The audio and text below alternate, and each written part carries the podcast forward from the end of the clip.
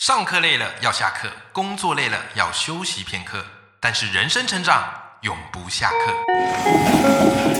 嗨，欢迎来到 Life 不下课，我是欧阳立中，每天陪你学习练功，一起玩出你我的理想生活。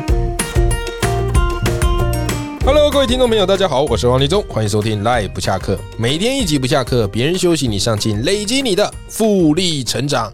那么我们今天斜杠通识课在开始之前，要先来跟大家宣布一个超级好消息，那就是我们赖不下课呢，收听下载率已经突破一百万啦，欢呼声！耶耶！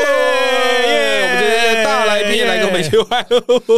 OK，太开心了，太开心！真的感谢你们的支持啊！因为我突然发现啊，当初发下豪语说要做日更，真的是快把自己搞死了。好，但是半年之后啊，半年这又多几个月之后，哎呀，看到这个一百万的这个成绩啊，好，虽然它不是现金。啊， 但是还是蛮开心的啊！ 谢谢你们啊，每一集这么样的一个支持，我做这个节目下去。好，那也非常感谢今天我们的带来宾来到我们的现场。今天我们来宾是杨洋老师，Hello，杨洋老师 Hello，大家好。哎、为了庆祝，要不要日更改周更啊？大家可以休息一 下，不然太辛苦太累了啊。 一来就先给我们一个重磅消息，哎、我觉得这个是一个不错的考虑哦。不行、啊，听那我众们说不行啊，啊，不行，是不是对？对我本来想说，哎呀，为了给大家更好的一个收听的品 质以及节目的品质，所以我们从日更改为周更，再改为月更， 不行不行，听众会伤心难过然后啊。就转台啊，对对对对对对 好，我们就邀请到这几集节目播出之后非常受欢迎的杨洋老师，因为他把大家过往觉得很无聊、很沉闷的《论语》别开生面，哇，你才发现。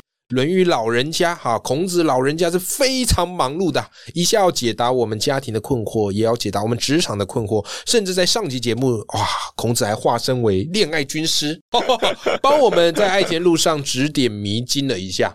好，那今天呢，我们邀请到杨洋老师，我们来聊一些《论语》之外的世界。好吧，那杨洋老师最近啊有一本新书，我还是要先推荐给大家，叫做《厌世读论语》。好，这本书我看完了，我觉得非常非常好看。好，因为《论语》的书我以前是国文老师，所以读了蛮多类似哈在谈《论语》的书。但是杨洋你的这本书，我觉得是哎、诶真的是妙趣横生。我觉得你很厉害是，你讲的一些看似很诙谐的干话背后， 其实是有一些富饶哲理深意的。是对不对？好，所以这是我那非常推荐这本书给大家读的原因。那当然，今天这一集哦，我要稍微小小跳脱《论语》一下，因为《论语》我们也讲了三集了。哦，对啊，对啊，太多了。对我今天想要特别来跟杨洋聊一些关于古文以及关于个人品牌经营的主题。首先，第一个问题就是想请教杨洋，就是杨其实啊，这几年我觉得国文老师不好当啊。啊，一方面新课纲不断的变嘛，对，对不对？然后课文也不断的改嘛，然后大家对于古文的看法，诶也不太一样嘛。所以在网络上呢，其实大家都会有一些两派不同的声音。哦，有些人跟你说，哎呀，其实古文对于我们这个人生的涵养内化是非常重要的。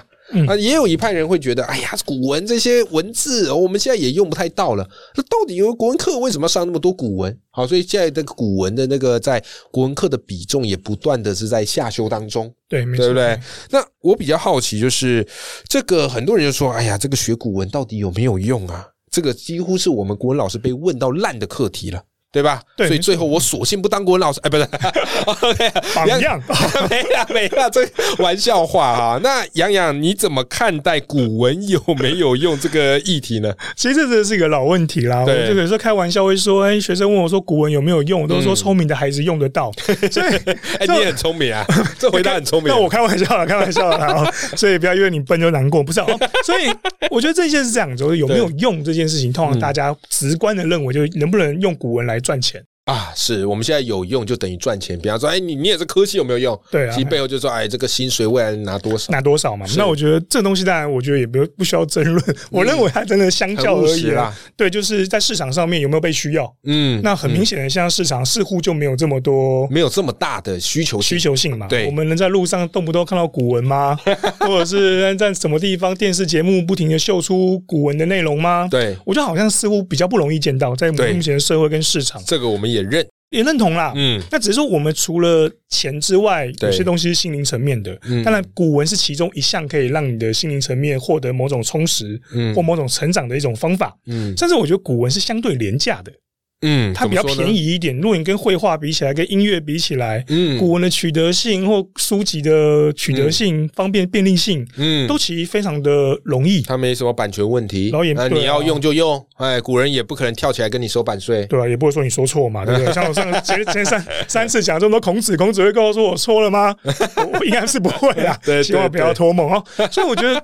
古文的价值或意对义这件事情，当然是看我们怎么用。对那，它取代了某种心灵能量的一个部分。嗯那这个地方是我们有时候常忽略的，因为嗯，我觉得现代人的行动啊，或者是生活都很快速，是我们很忽略对自己好这一块。对那我觉得古文有某些这样子的价值在里面，对当然还有某些道理在里面。没错那只是说我们要去阅读它的时候，需要一个翻译的一个过程。对那这个过程是辛苦的，是它有的时候是为难的，嗯甚至有时候众说纷纭的。嗯论语》就这样子啊，我相信前几集也会有网友觉得，哎、我是不是解释有问题？因为嗯它的字有时候大家都有不同看法，对从古到今都是如此。嗯所以这个时候就会产生某种歧义性，大家觉得那不如我们读一些没有争议的东西。嗯所以哦，有道理，然后再来就是，如果我们问是古文有没有用，跟学生学古文有没有用，它又变成两个课题。嗯，差别在哪？因为我觉得，如果在学校里面学古文，我们通常认为教育是一个最方便灌输某种理念或价值的工具，哦，对所以我们好像在学校里面教古文，就说灌输某种价值观呃是过时的价值观。是是是是。那我觉得，得这点也是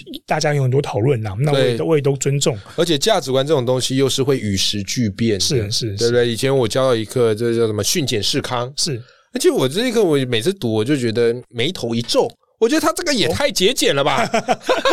对，这么富裕还这么节俭的，对，对啊呀、要节俭到这种程度吗？尤其我又常常标榜说，哎呀，钱其实就要花在投资自己身上嘛。对啊，没错，哎，所以我那时候还给学生去做一个辩论嗯呐，好，让我们去讨论辩证一下。我觉得其实课文应该是要能够受到大家的检验，你让学生去讨论不同的价值观，激荡，哇，这个才可以让古文有另外一种不同的生命哎，我完力。全同意啊，就是嗯我对这件事情有不同的看法，这个东西嗯就是个价值，对对，而不是我要跟你一样才是价值。所以有时候我以前当国文老师，我就觉得比较国文老师比较辛苦的一点，就是因为课文也不是我们选的，哦，对， 编辑委员不是 我们，但我们却要为这些课文背书，哦，对啊，没错，对不对嘿啊？然后即便这个价值观跟我们的理解有点不太一样，但嗯我们还是得给他背书。就试着让他有些新花样，或试着帮他解释点什么东西出来。对，可是这样一来，很容易就变成说你这个价值观还是受限在那边。所以我觉得，嗯你说古文比例降低了，我我是比较宽容的看待，就是嗯降低就降低吧。嗯如果这种各位老师或像我们这种喜欢古文的人，或者在读古文的人觉得有趣有用，嗯我们就落实在生活中，我们用一遍是给大家看嘛。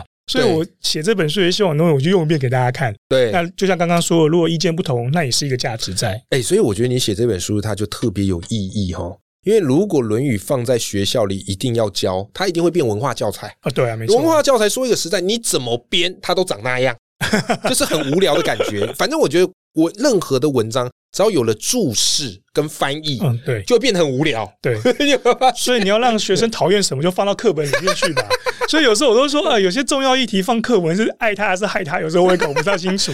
对，但是就像你讲的，这个《论语》如果觉得哎，真的你自己很有兴趣，想要让它有一些不一样的样貌，你透过写作的方式，让这本书哎陈列在博客来、金石堂或是这个成 品，嗯哼对不对？读者看到了哦，翻一翻觉得有趣，他自己就会进到这个世界里面。是啊，我们都是招手欢迎大家来，而不是对强迫大家来。对对对，所以我是说哦，你真的是一个古文的推手。哦，没有，不敢，不敢推推手太可怕应了。该，说打开一扇窗 啦，让大家看一下说，哎，其实古文的风景也蛮美的。我都说我是垫脚石，欢迎大家踩我哦， 没有关系的哎、对如果这样愿意让你看一点、接触一点，那总是一件好事了。对，我觉得这是一件很好事，就是不要强求啦。好，但是如果你有兴趣的，就进来做做客，哦，对啊，对啊，那也是对啊蛮对啊不错一件对事对对对对。那我今天邀请到燕世国文老师哈，这个同时也是因为我非常佩服他，为什么？我都说我们这个时代其实是一个最好的时代啊，因为网络发达啊，所以每个人都有个体崛起的机会。是啊，好，所以我们现在都讲求这个个人品牌嘛，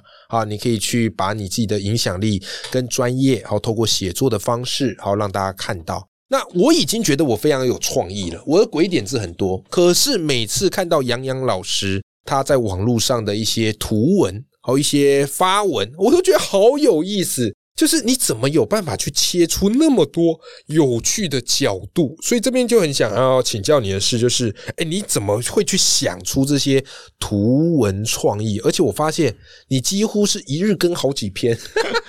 其实我觉得最大的动力都要感谢我的学生哦、喔， 让我有这么 多的 厌世的图哎文。怎么说？怎么说？怎么说？因为其实我会认为，哦我们在网络上面做的其实都是一种尝试，它是我们对于工作或生活的一种反应。对我来讲，嗯那这种反应包含是焦虑的反应，或包含是喜悦的反应，或包含是某些跟学生互动之后所得到的灵光一闪。对，那这个东西我们把它变成图文做展现。哦，那只是因为媒材改变了，过去我们用文字做展现。对，然后再过不久，我们可能是梗图嘛。对，以前那是流行的。对，像现在可能就流行。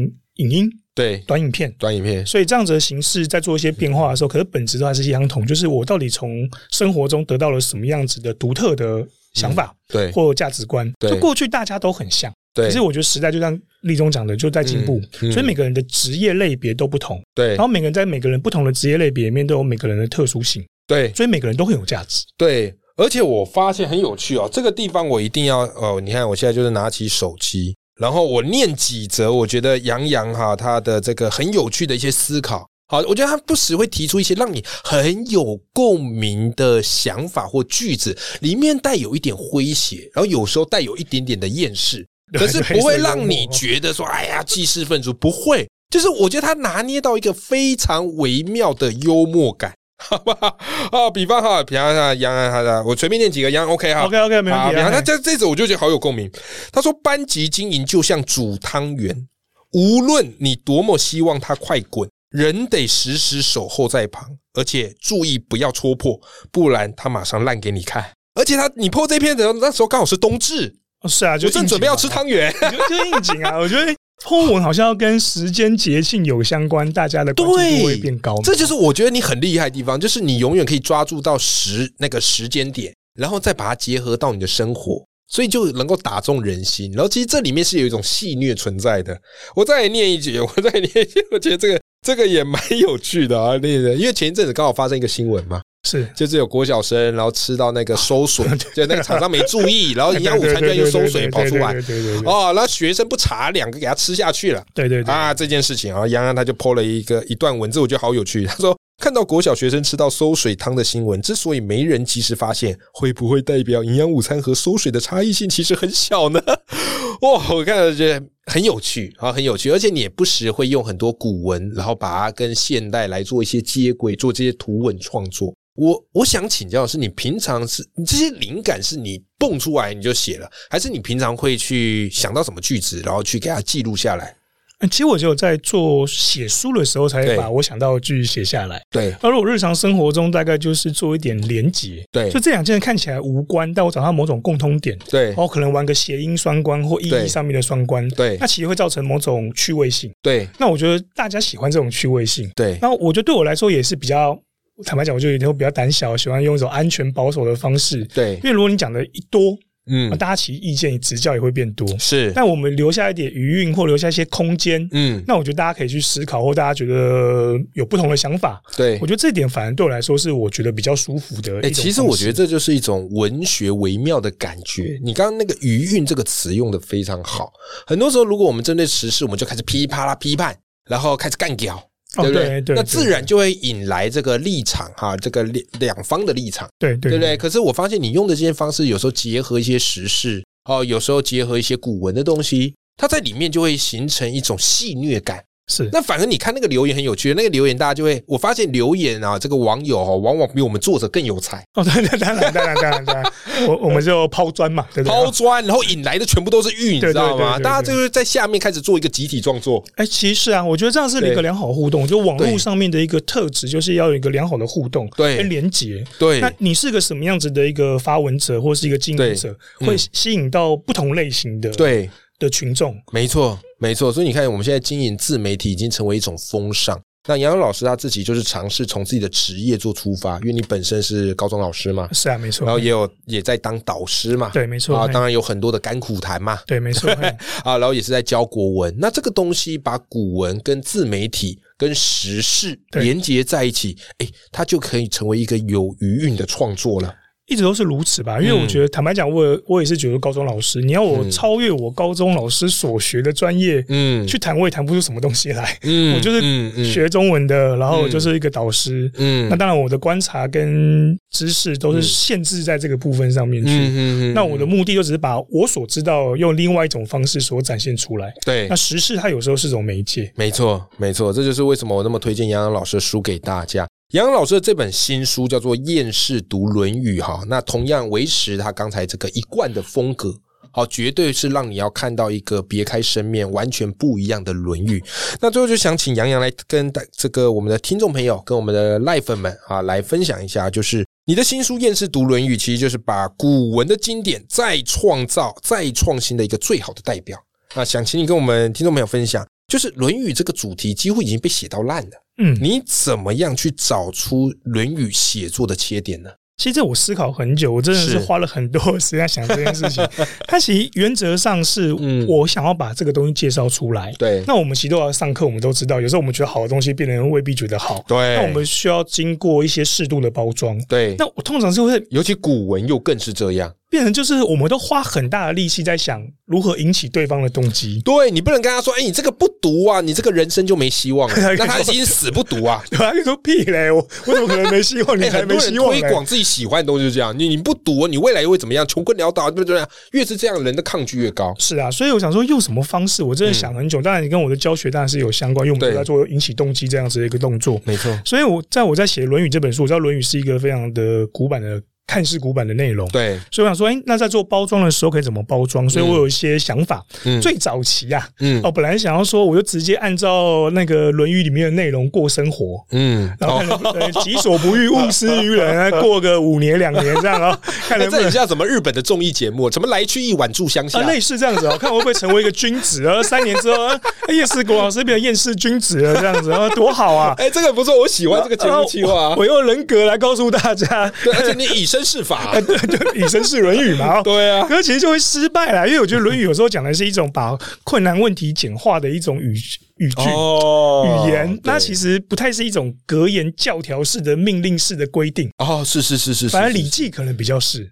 哦，嗯，然后《论语》可能就单纯就只是一种道德上面的一个建议，对对，然后一种善良的一种规训，对，所以我觉得做起来无趣，好像有点困难，对，所以后来想一想，哎，我之前看了一本书啊，叫做《卧底经济学家》，嗯嗯哦，他也是像孔子这样，就是去解答各种读者来信，是，他是真的读者来信哦，然后用经济学去解决这些问题，对，那都文章都短短的，我哦就很有趣，读起来不吃力，哦，然后我说，哎，那或许我可以。